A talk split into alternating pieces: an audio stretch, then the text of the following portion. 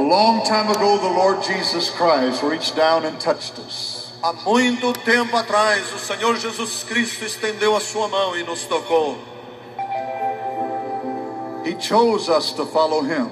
Ele nos escolheu para o seguirmos. Listen to the song. Escute este hino.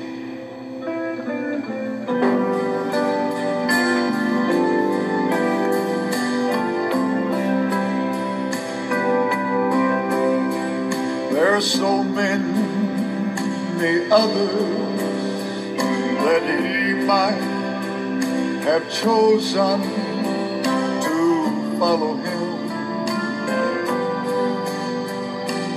Others with learning and greater distinction to follow him.